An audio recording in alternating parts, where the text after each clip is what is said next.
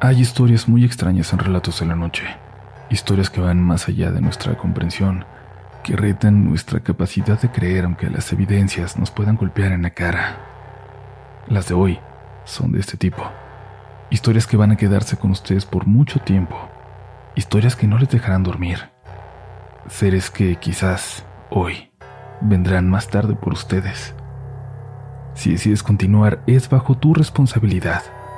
Si decides continuar, es hora de apagar la luz y dejarse llevar por los siguientes relatos de la noche.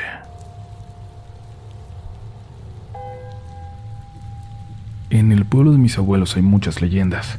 Siempre se hablaba de brujas que bajaban del cerro, que había una cueva que solo se abría ciertos días de luna, cuando la gente pasaba muy cerca, cazadores o pastores que venían de regreso de alimentar a los animales.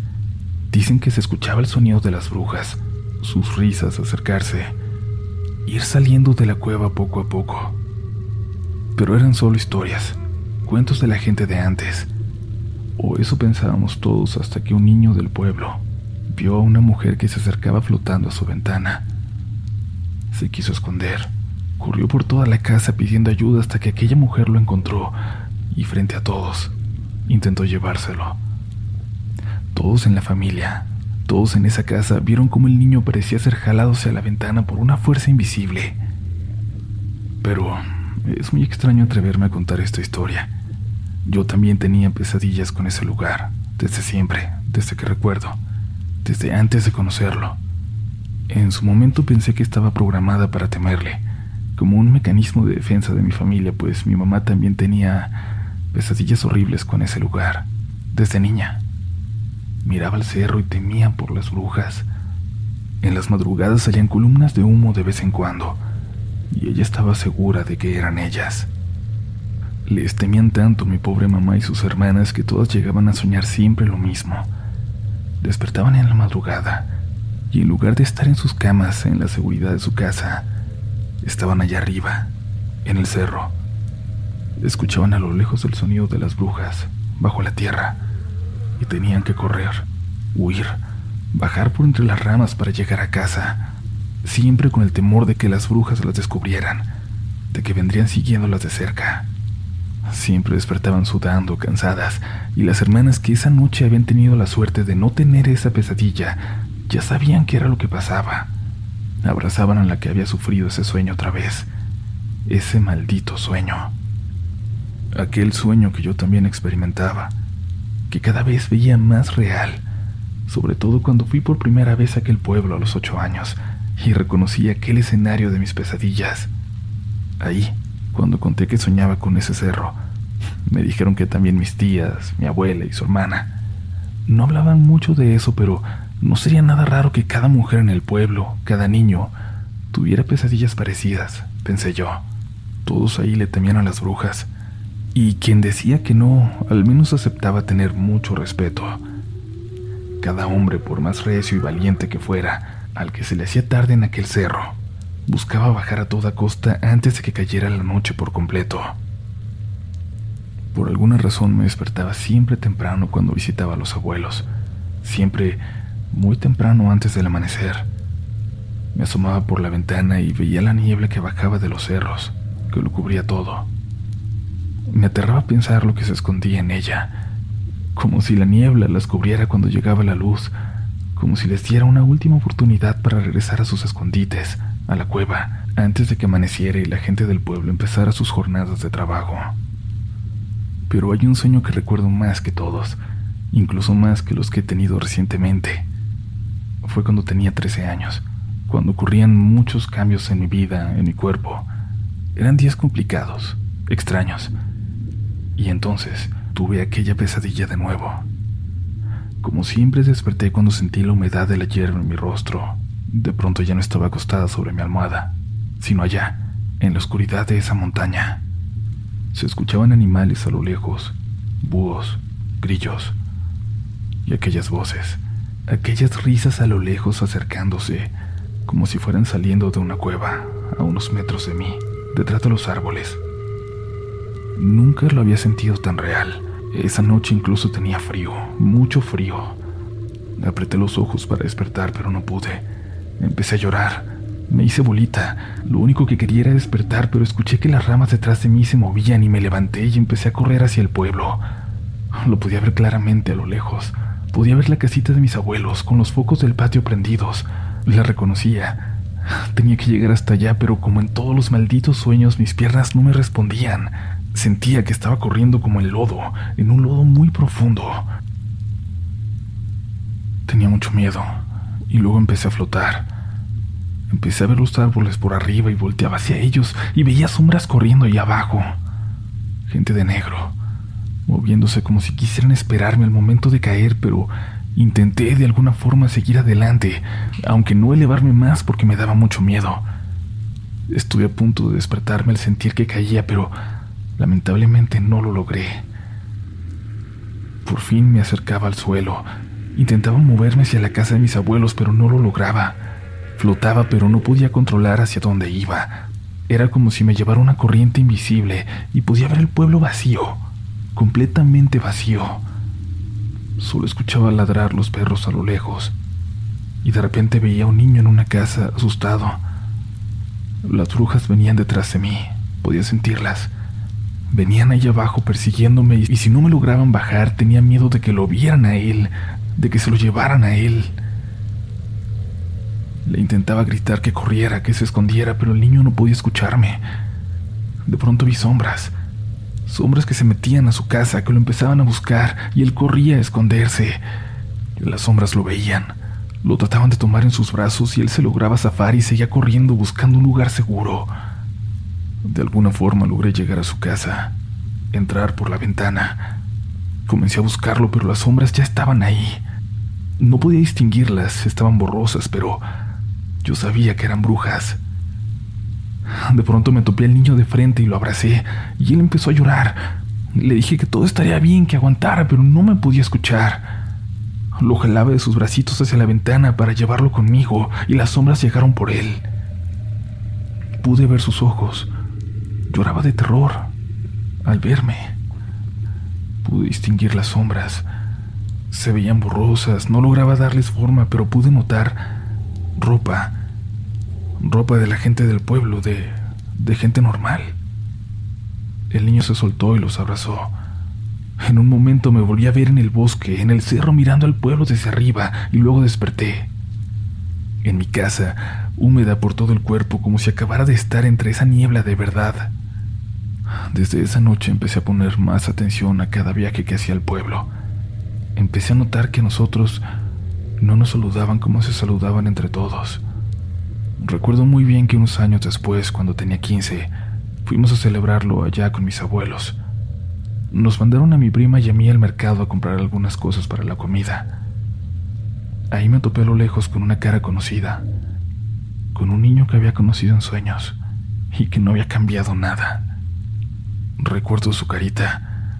Recuerdo cómo el pobrecito mojó sus pantalones al verme y salió corriendo tirando la bolsita con cebollas y tomate que llevaba a casa.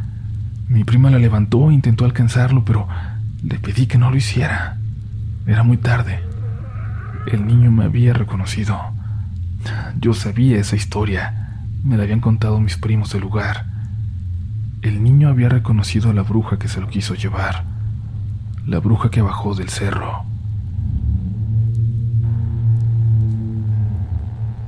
Gracias por continuar aquí. Si estás disfrutando de este episodio, no dudes en compartirlo con alguien más, con alguien que creas que podría apreciar relatos como este o que tenga uno por contar. Por ahora te recuerdo seguirnos en nuestras redes sociales donde estamos como RDLN Oficial. Si nos sigues en YouTube, no olvides hacerlo también en Spotify y viceversa, porque vienen cosas especiales para cada plataforma. Pero por ahora, es momento de continuar es hora de seguir adentrándonos en los relatos de esta noche.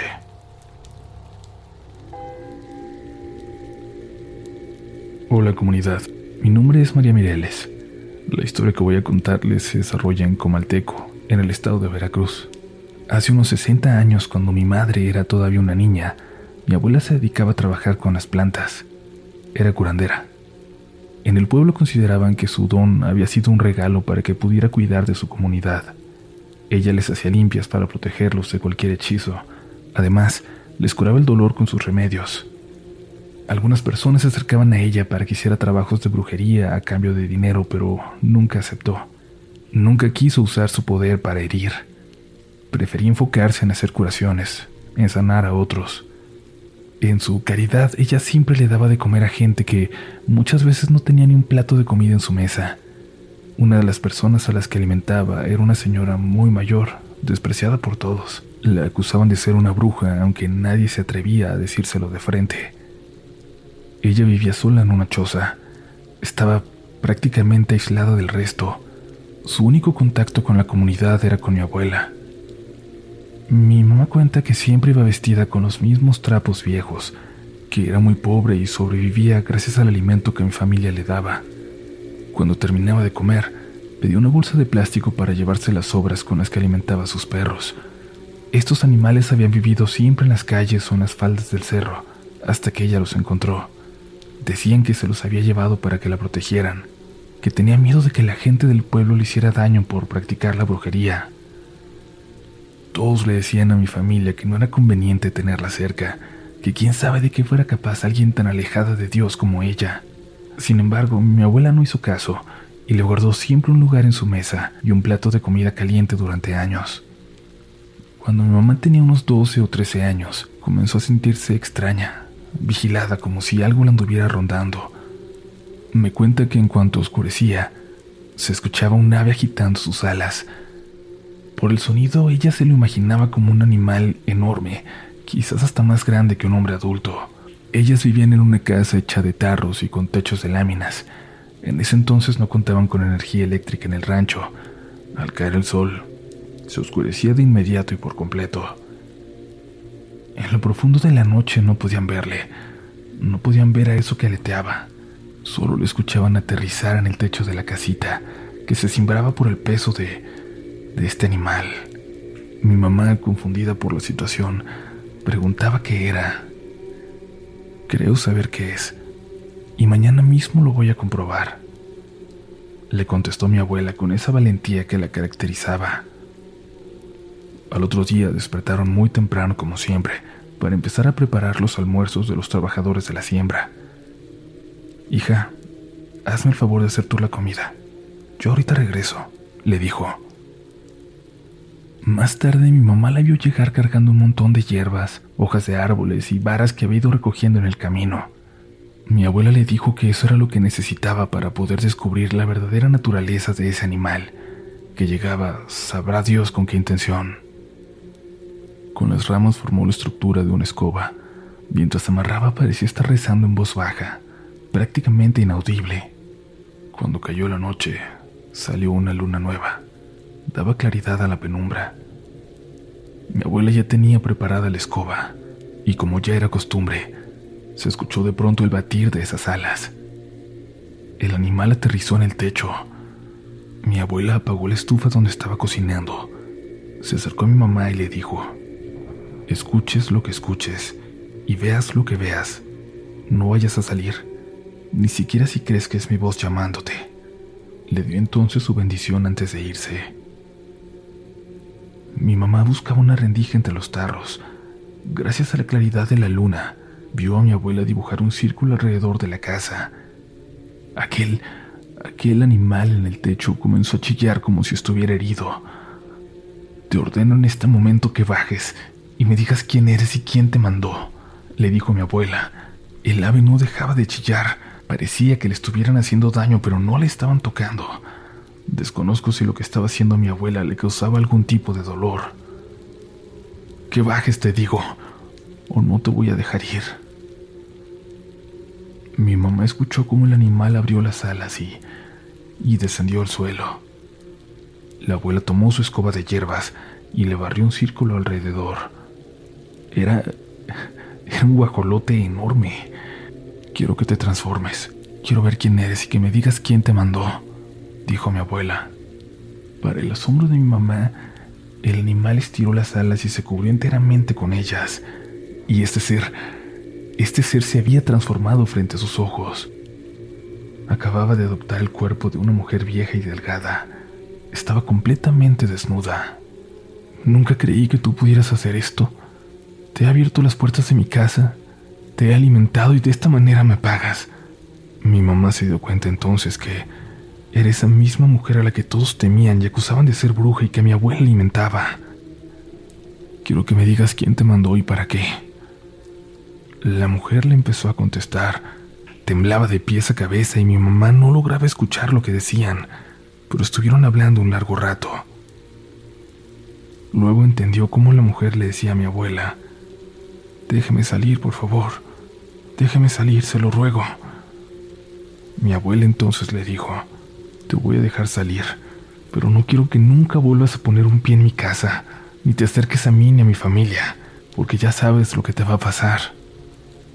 Con su escoba, mi abuela hizo un movimiento sobre el círculo que había dibujado en la tierra.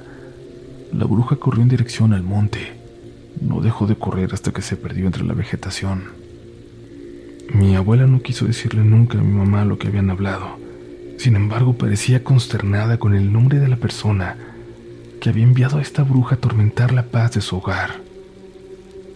Pasaron varios días y evidentemente ese animal dejó de caer en su techo. Una persona del rancho fue a buscar a mi abuela para pedirle de favor si podía entrar a la casa de aquella mujer, pues todo el mundo le tenía miedo, pero no la habían visto desde hace días y de su casa salió un olor horrible. Como les comenté al inicio, esta mujer vivía con muchos perros y estos estaban encerrados en su casa. Aparentemente la mujer no había vuelto desde el enfrentamiento que tuvo con mi abuela esa noche y los pobres animales estaban muriendo de hambre y sed encerrados ahí. Mi abuela les abrió la puerta a los pobrecitos. Todas las cosas de la señora seguían en su lugar. Y ahí siguieron siempre, porque de ella no volvieron a saber nunca más.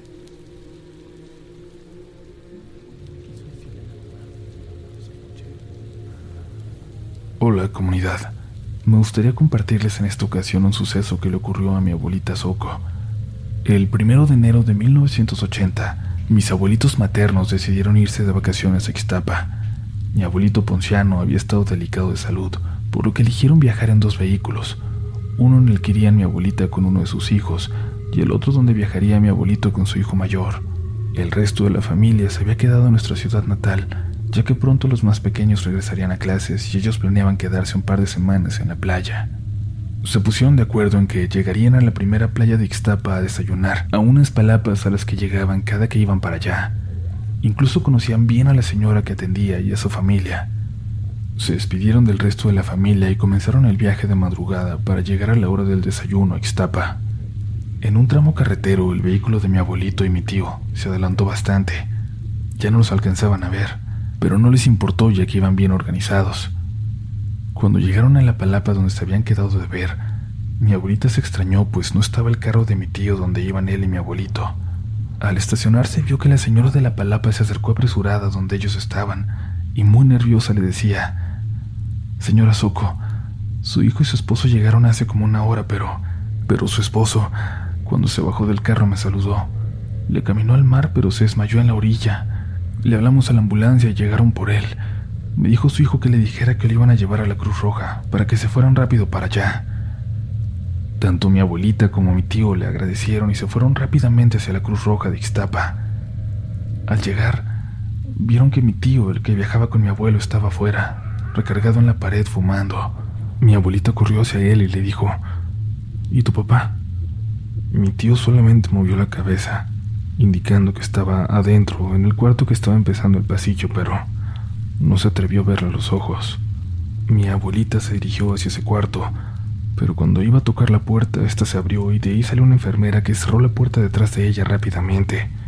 Le dijo, Señora, no puede pasar. El señor está con su esposa. Mi abuela se quedó sorprendida y le dijo a la enfermera, ¿Cómo que su esposa? Si su esposa soy yo. La enfermera le dijo entonces, Perdón, señora. Una muchacha muy joven llegó y me dijo que era su esposa, por eso la dejé con él. Mi abuelita tomó la manija de la puerta y entró al cuarto. Solamente estaba mi abuelito recostado sobre la cama. Ella se acercó a él y suavemente lo llamó por su nombre, pero él ya no respondió. Lo tomó del brazo y lo volvió a llamar sin respuesta. De pronto la puerta se abrió nuevamente. Era el doctor seguido de mi otro tío, el que viajaba con mi abuelita. Él estaba llorando y abrazó a mi abuela, El doctor les explicó que mi abuelito había sufrido un infarto fulminante, que no pudieron hacer nada por él. Tras los primeros momentos de llanto, de tristeza e incertidumbre, mi abuelita salió de la habitación pues decía que el aire le estaba faltando. La enfermera que antes se había encontrado con ella en la puerta se le acercó y le dijo, Señora, siento mucho lo que pasó con su esposo. Y también quiero ofrecerle disculpas porque esa muchacha llegó y me dijo, soy su esposa. Por eso la dejé ahí. Por eso se lo dije a usted. Mi abuelita le preguntó cómo era esa mujer y la enfermera se le escribió con todo detalle. Al terminar, mi abuelita le dijo, tiene razón, si era su esposa. Alzó la cara al cielo y dijo entonces, gracias por venir por él. Y es que mi abuelito había estado casado antes. Su primera esposa falleció de parto cuando apenas tenía 23 años, en 1952.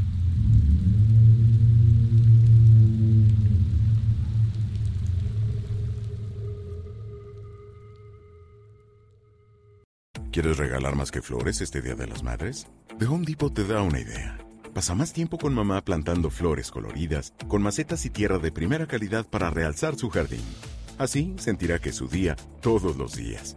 Llévate tierra para macetas Bigoro por solo $8.97 y crece plantas fuertes y saludables dentro y fuera de casa. Recoge en tienda y sigue cultivando más momentos con mamá en The Home Depot.